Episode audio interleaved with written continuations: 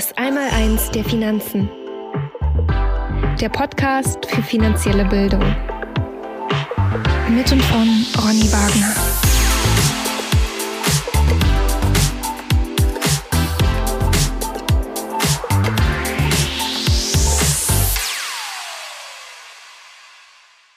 Herzlich willkommen zum Podcast Das Einmaleins der Finanzen. Mein Name ist Ronny Wagner und Heute geht es mir um das Thema Rohstoffe.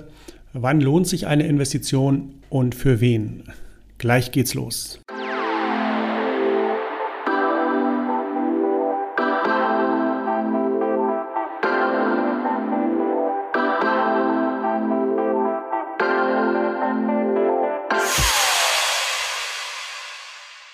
Rohstoffe. Wann lohnt sich eine Investition und vor allem für wen lohnt es sich? Ich mache das mal in Form äh, von ein paar Fragen, die mir immer wieder gestellt werden, äh, also klassische Frage-Antwort äh, und äh, versuche dort ähm, diese Fragen allumfassend zu beantworten. Im Gegensatz zu anderen Rohstoffinvestments hat sich äh, gerade Gold ähm, auch als Geldanlage für Privatanleger etabliert. Wieso nimmt Gold hier so eine Sonderstellung ein? Also grundsätzlich muss man erstmal ähm, eine Sache ganz klar unterscheiden. Gold spielt die Rolle des Geldes und nicht die eines Rohstoffs. Gold, eine Anlage in Gold, ist in meinen Augen kein Investment. Warum? Der Klebstoff, der unsere Gesellschaft und unser Finanzsystem zusammenhält, ist das Einhalten von Versprechen. Die häufigste Art dieses Vertrauensbeweises ist das sogenannte Zahlungsversprechen. Wird dieses Vertrauen, wird dieses vor allem wird dieses Versprechen enttäuscht und gebrochen, dann gerät unsere Gesellschaft aus den Fugen. Gold ist und war bisher die einzige Möglichkeit, Zahlungen über lange Zeiträume hinweg sicherzustellen, über Jahrhunderte und sogar Jahrtausende. Es ist eine Währung und zwar eine ziemlich solide Währung. Daher dürfen wir es nicht mit herkömmlichen und klassischen Anlageformen wie zum Beispiel Aktien oder Anleihen auf eine Stufe stellen. Wir müssen hier ganz deutlich äh, dort unterscheiden und dürfen es nicht gleich behandeln. Also die Bewertung und die Erwartungshaltung an Gold durch den Investor, durch den Anleger muss in meinen Augen eine andere sein.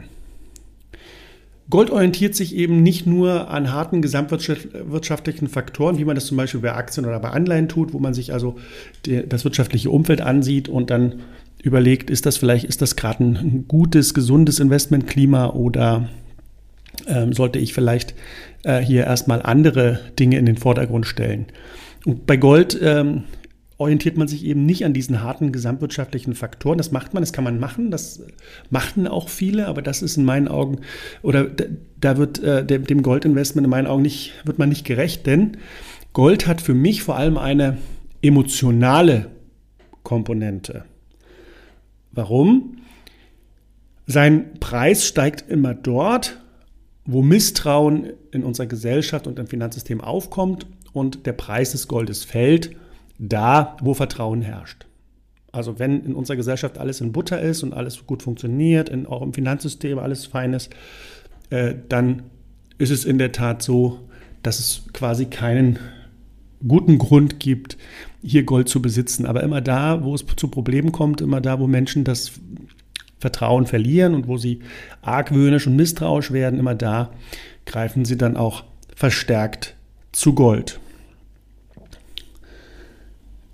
Nächste Frage. In Deutschland gilt das Edelmetall als sicherer Hafen. Aber welche Gründe gibt es eigentlich dafür, dass gerade in der Krise in Gold investiert wird? Inwiefern ist eine Goldinvestition also nicht auch mit Risiken verbunden? Und hier äh, gehen wir mal auf, den, auf das Risiko des Goldbesitzverbotes ein, was ja ein häufig gebrachtes Argument ist.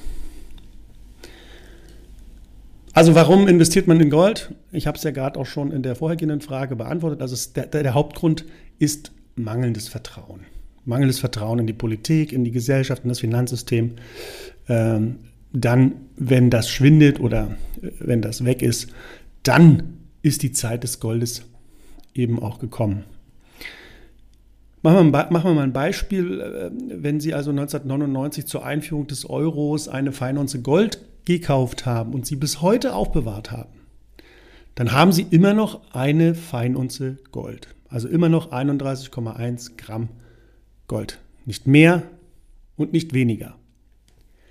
Natürlich kann sich der Preis der Feinunze in Euro betrachtet oder gemessen in diesem Zeitraum dramatisch verändert haben. Das ist jedoch kein Problem des Goldes, es ist das Problem des Euro. Kommen wir zu den Fakten. Eine Feinunze Gold, also 31,1 Gramm, kostete im Jahr 19, 1999, also zur Einführung des Euro. 1999 wurde ja das, das ähm, Buchgeld eingeführt, äh, also der Euro als Buchgeld eingeführt. Äh, 1999 betrug ähm, der Preis für eine Feinunze Gold im Jahresdurchschnitt circa 280 Euro. Heute kostet genau die gleiche Feinunze circa 1800 Euro. Also für die gleiche Ware muss ich das Fünffache des damaligen Preises zahlen. Ich würde sagen, das Problem des Euro ist riesengroß. Warum? Ja, Ungedeckte Papiergeldsysteme sind ausschließlich auf das Vertrauen der Menschen angewiesen. Es ist ausschließlich das Vertrauen der Marktteilnehmer, die, die, die dieses Währungssystem nutzen, was dieses Währungssystem zusammenhält, das Vertrauen. Ist es einmal dahin, kann es nicht mehr ohne weiteres zurückgewonnen werden. Daher wenden sich Menschen eben in, in Zeiten schwindenden Vertrauens eben diesen sicheren Häfen zu. Und einer dieser sicheren Häfen ist eben gerade äh, das Gold. Das hat es ja schon über viele Jahrtausende bewiesen. Und wenn ich mir so die aktuellen Inflationsraten weltweit anschaue, dann wundert es mich überhaupt nicht, dass die Menschen das Vertrauen in das ungedeckte Papiergeldsystem verlieren. Es ist also kein Wunder, dass Gold zu einem sehr begehrten Gut in solchen Zeiten wird. Während der Staat bedenkliche Macht akkumuliert und sich in immer mehr Lebensbereiche der Menschen mit Verboten und Reglementierungen einmischt, da reduziert sich natürlich der Spielraum der persönlichen Freiheit immens. Durch die dadurch zunehmende Bürokratie werden individuelle Aktivitäten im Keim erstickt und die Abhängigkeit der Bürger vom Staat steigt. Eine, wie ich finde, sehr bedenkliche Entwicklung, die natürlich den Drang der Menschen erhöht, sich dem Geld der Freiheit, also dem Gold, zuzuwenden. Natürlich müssen Goldanleger auch die Kehrseite der Medaille kennen. Und die gibt es auch beim Gold. Auch Gold ist nicht frei von Risiken. Das beinhaltet in meinen Augen vor allem das Wissen, dass eben der private Goldbesitz dem Staat immer schon ein Dorn im Auge war und das heute auch noch ist. Denn genau aus diesem Grund, weil der Staat eben den privaten Goldbesitz nicht mag, halte ich ein Goldbesitzverbot für absolut denkbar. Der Nobelpreisträger Milton Friedman war der Überzeugung, dass man sich auf die Regierungen dieser Welt verlassen könne. Dass sie alles ausgeben werden, was das Steuersystem einbringt, plus dem, was sie darüber hinaus bekommen können. Gold besitzt hier eben auf den Staat auch eine enorme Anziehungskraft und der Staat weiß, dass die Menschen sich in solchen Phasen eben diesem begehrten Edelmetall zuwenden. Nächste Frage. Im Unterschied zu anderen Rohstoffen ist eine Lagerung von Gold im eigenen Zuhause ja möglich und kann damit auch und man kann damit eben auch physisches Edelmetall erwerben. Welche Vor- und Nachteile bietet diese Vorgehensweise? Insbesondere wenn man sie mit Investitionen in Fonds oder in ETCs, also solchen Geldanlagemöglichkeiten, wie sie auch bei anderen Rohstoffen üblich sind, vergleicht. In meinen Augen ist der ideale Anleger ein sparsamer Mensch, ein Verfechter langfristigen Vermögensaufbaus und Wertes. Er ist jemand, der langsam Wohlstand anhäuft und ihn dann auch bewahren möchte. Natürlich liebt er Gold und Silber, in Form von Barren oder Münzen. Er häuft sie sein ganzes Leben lang an. Er ist kein Spekulant, kein Daytrader, Fondsanleger oder Robo-Advisor-Fan, der sich an kurzfristigen Erfolgen erfreut. Er hält an dem fest, dem er wirklich vertrauen kann, was er wirklich besitzen und kontrollieren kann. Wer dieser Denkweise folgen möchte, tummelt sich eben nicht am Finanzmarkt mit seinen unzähligen Forderungspapieren und Wertversprechen. Der Finanzmarkt ist ja voll davon. Er besteht quasi nur aus diesen Dingen. Denn Sachwerte kann man ja am Finanzmarkt nicht handeln. Man kann ja nur Forderungspapiere und Wertversprechen auf Sachwerte handeln. Dieser in den letzten Jahren völlig überdimensionierte spekulative Bereich des Finanzmarktes bietet in meinen Augen überhaupt nichts Handfestes und wird zunehmend unter Druck geraten. Davon bin ich absolut überzeugt. Und er wird letztlich in sich zusammenfallen. Ich bin aber kein Schwarzmaler.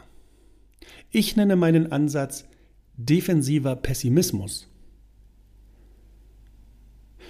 Es bedeutet vorab zu bedenken, was schiefgehen könnte und sich dann eben darauf vorzubereiten.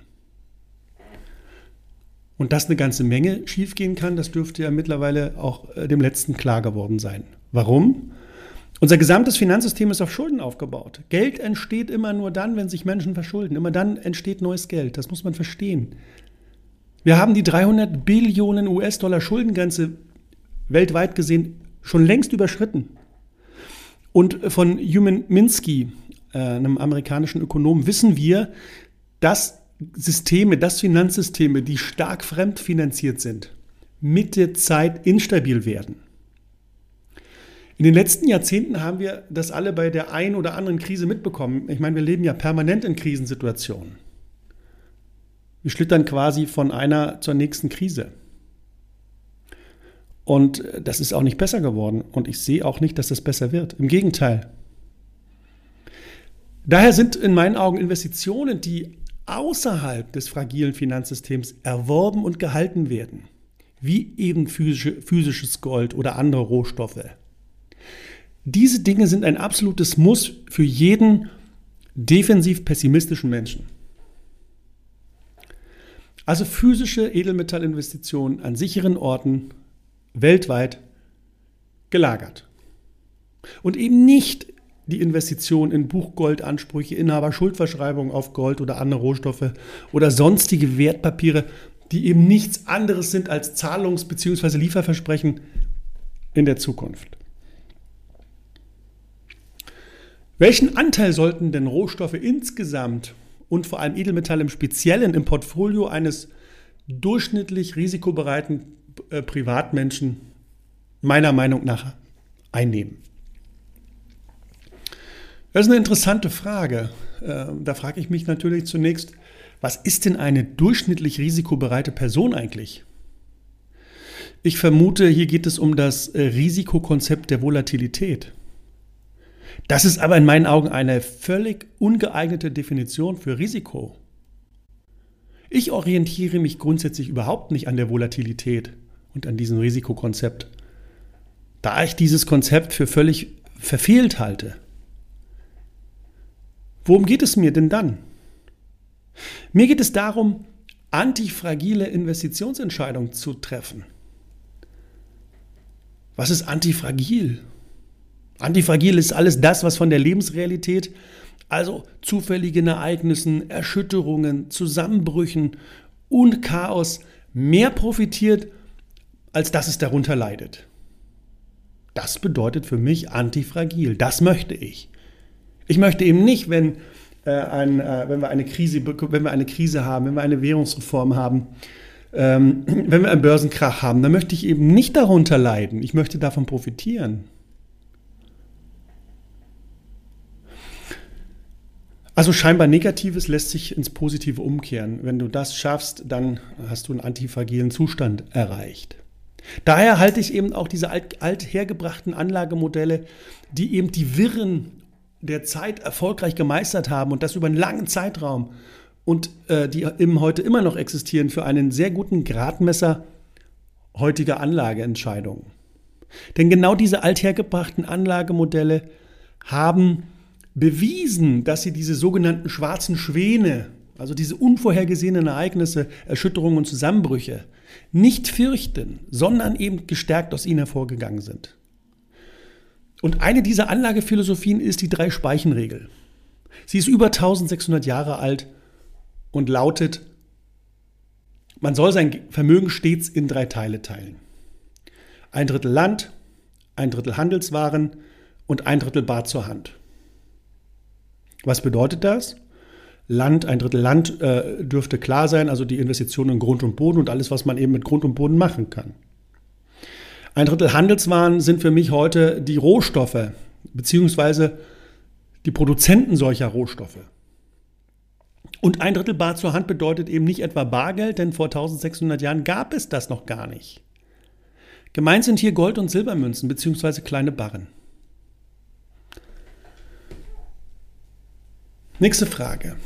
Gerade in der heutigen Zeit, in der das Bewusstsein ja, für Nachhaltigkeit äh, enorm zugenommen hat, könnten bald andere Rohstoffe als bisher gefragt sein, prognostizieren eben viele Experten. Ist denn hier bereits absehbar, welche Rohstoffe in den nächsten Jahren besonders gefragt sein werden? Ich glaube, wir stehen mitten in einem Jahrzehnt der Knappheit. Die staatlich verordnete Energiewende scheint ja nun mit aller Macht umgesetzt zu werden. Da es sich ähm, aber hier nicht um eine durch den freien Markt getroffene Entscheidung handelt, also es hat ja nicht der Markt äh, definiert, sondern es wurde ja quasi von oben mh, hm, befohlen, wird äh, eben genau diese, diese Veränderung, diese Energiewende eben, oder sie muss durch Umverteilung finanziert werden, anders geht das gar nicht. Und das führt genau, das führt eben in meinen Augen ganz sicher zu einem Zusammenbruch der Finanz- und Sozialsysteme vor diesem Hintergrund halte ich äh, Gold als Vermögenswert und Ersatzwährung für unabdingbar, weil eben diese, diese Umverteilung, diese Finanzierung, äh, diese Fremdfinanzierung dieses, dieses Riesenprojektes ja irgendwie gestemmt werden muss, finanziert werden muss. Und das kann nur zum Zusammenbruch der Systeme führen, weil die Systeme darauf gar nicht ausgelegt sind. Und wir sind ja schon gigantisch hoch verschuldet. Wo soll denn das Geld herkommen? Wir sollen das Geld äh, zurückzahlen. Wie soll das funktionieren? Womit? Also ist für mich auch klar, wenn das durchgedrückt wird, dann wird unsere Währung auf dem Müllhaufen der Geschichte landen. Für diese Umsetzung der Energiewende sind äh, eben Kupfer und, und Silber zum Beispiel elementare Bestandteile, glaube ich. Die beiden werden ja nicht umsonst als grüne Metalle bezeichnet. Und dazu muss man eben wissen, dass Kupfer und aber auch Silber schon heute ein Defizit am Markt aufweisen. Also die Nachfrage nach diesen beiden, Edel, äh, nach diesen beiden Metallen ist größer als das Angebot. Schon jetzt. Hinzu kommen könnte als Nutznießer der, Nutznießer der CO2-neutralen Energieerzeugung auch Uran. Denn äh, ja, vor kurzem hat ja die EU die Atomkraft wieder als klimafreundlich eingestuft. Und weltweit sind über 400 Kernkraftwerke im Betrieb aktuell. Hier in Deutschland werden sie abgeschalten, aber weltweit laufen sie offensichtlich weiter. 54 weitere sind übrigens im Bau. Und über 100 neue in der Planungsphase. Also da kommt noch mehr dazu. Auch Elon Musk äh, trommelt für Atomkraft. Das könnte in Zukunft den Uranpreis durchaus beflügeln. Das äh, ist in meinen Augen eigentlich auch eine ausgemachte Sache, denn Uran ist eben auch extrem knapp und begrenzt. Nächste Frage. Welchen Stellenwert werden Gold und weitere Edelmetalle meiner Ansicht nach zukünftig im Portfolio privater Anleger einnehmen? Also wie ist da die Entwicklung? Die Menschen sorgen sich äh, vor allem äh, vor wirtschaftlichem Niedergang, also vor Rezession. Die äh, Menschen sorgen sich vor aggressiven Notenbanken und schnellen Zinsanstiegen ähm, und vor allem aber auch vor Finanz- und Börsenpaniken. Da gibt es natürlich noch viel mehr, die Aufzählung ist nicht vollständig. Ich bin davon überzeugt, dass in unserem hochkomplexen Finanzsystem ein hohes Maß an Dichte von Risiken besteht. Was bedeutet das? Wenn irgendwo in unserem Finanzsystem ein kleines Problem auftritt, wird diese Störung sich sehr schnell im gesamten Finanzsystem ausbreiten. Man nennt das den Kontagioneffekt oder Dominoeffekt, könnte man auch dazu sagen. Der Besitz von physischem Gold, welches außerhalb des fragilen Finanzsystems gehalten wird, schützt in meinen Augen vor dieser Ansteckung und diesem Dominoeffekt. Gold ist eine Währung, ein Geldmetall, ein, ein Wertspeicher. Es ist keine Technologie oder Wachstumsaktie. Es ist den Menschen immer treu ergeben gewesen und loyal vor allem und hat sie nie enttäuscht. Und die Menschen vertrauen eben dem Gold mehr als den Zusicherungen und Versprechen der Politik. Das merkt und hört man immer mehr. Auch wenn Rezession und aggressive Notenbanken die Wirtschaft eher am Boden halten werden und demzufolge nicht beflügeln können, bin ich dennoch davon überzeugt, dass Rohstoffinvestments den Anlegern in Zukunft viel Geld einbringen werden. Denn das schließt sich ja eigentlich aus. Wenn ich von der Rezession auf der einen Seite ausgehe, äh, dann werden natürlich auch die Rohstoffpreise möglicherweise unter dieser Entwicklung leiden. Weil je weniger wirtschaftliche Aktivität, weniger Nachfrage nach Rohstoffen, fallende Rohstoffpreise. Dennoch glaube ich, dass Rohstoffinvestments ein absolutes Muss sind und in der heutigen Gemengelage, die wir da draußen haben, für den langfristigen Investor ein absolutes Muss sind. Und ich bin auch davon überzeugt, dass Gold den nächsten Rohstoffbullenmarkt wieder anführen wird. Und da verweise ich auf die Analogie äh, zu den Geschehnissen der 20er und 30er Jahre des vergangenen Jahrhunderts. Da war es genauso. Ich vertrete die These, dass in Zeiten ausufernder Inflation Gold und Öl die beiden einzigen Vermögenswerte sind, die man besitzen sollte. Kommt es wirklich zum Schlimmsten, dann braucht man eine verlässliche Währung und einen Treibstoff. Nicht umsonst lagern Regierungen auf der ganzen Welt diese beiden Dinge und nichts anderes. Hinzu kommt aufgrund der Energiewende die Investition in die beiden grünen Edelmetalle, äh, Metalle Silber und Kupfer. Beides sind oder beide sind die Metalle der Energiewende und notwendige Bestandteile jeglicher Elektrifizierung.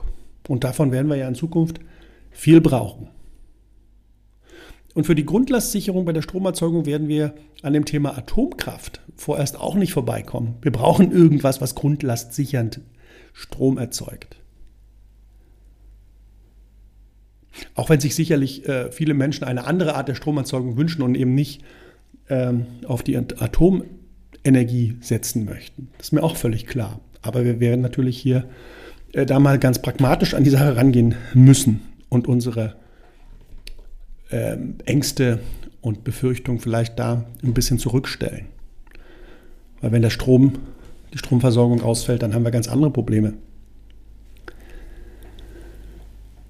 Das soll es äh, gewesen sein zum Thema Rohstoffinvestments. Ich hoffe, ich habe meinen Standpunkt äh, verdeutlichen können und ihr habt eine Idee, äh, wie ich zu diesem Thema stehe. Da gibt es sicherlich unterschiedlichste Ansichten und Meinungen. Ich glaube, dass es sich so zutragen wird. Aber natürlich habe ich auch keine Glaskugel und wir werden einfach sehen, was hier demnächst auf uns zukommt. Danke, dass ihr mit dabei wart. Äh, ich wünsche euch eine gute Zeit und wir hören uns.